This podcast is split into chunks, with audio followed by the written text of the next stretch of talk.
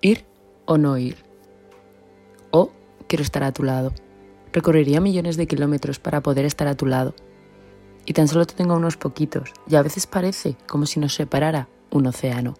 Me ofrezco para ir, lo necesito, lo quiero, lo deseo, te lo digo. No me dejas, me mini enfado, pataleo, protesto, lloro. Todo sucede muy rápido, en silencio y en décimas de segundo.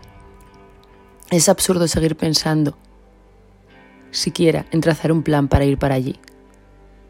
Sé dónde está, sé cómo hacerlo, lo sé todo, pero no hago nada. Me frustro, lloro otra vez, escribo mis emociones a golpe de pulgar y pulgar, enfadada en el móvil.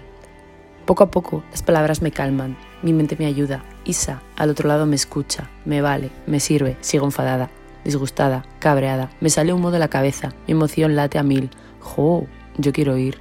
Pienso que debería de cortar con esto, que esta ha sido la prueba de fuego, Hoy no me quiere a su lado. Si hoy no, ¿por qué mañana sí? ¿Existe algo tan importante como para que su vida cambie de idea? ¿Para que me elija a mí y no a ella? No lo creo. Tengo miedo. No quiero perderla. No, no quiero. Pero tampoco puedo luchar por ella. No existe una guerra, ni una batalla, ni un ring en el que poder pelear. Mil veces al día me pregunto a mí misma, ¿de verdad merece tanto la pena? ¿De verdad esa persona te da tanto, te ofrece tanto o es tan solo una puta mentira? Una sensación que te inventas tú solita. Quiero ir. Es una oportunidad, la gran oportunidad para demostrarle todo lo que me importa, pero no me quiere cerca, ni para darle un abrazo e irme. No es mi estilo rendirme, soy cabezota, soy capaz de insistir e insistir hasta la saciedad, pero con ella no. ¿Y si la pierdo? ¿Y si lo que llevo meses currándome se desvanece, se aleja, se va?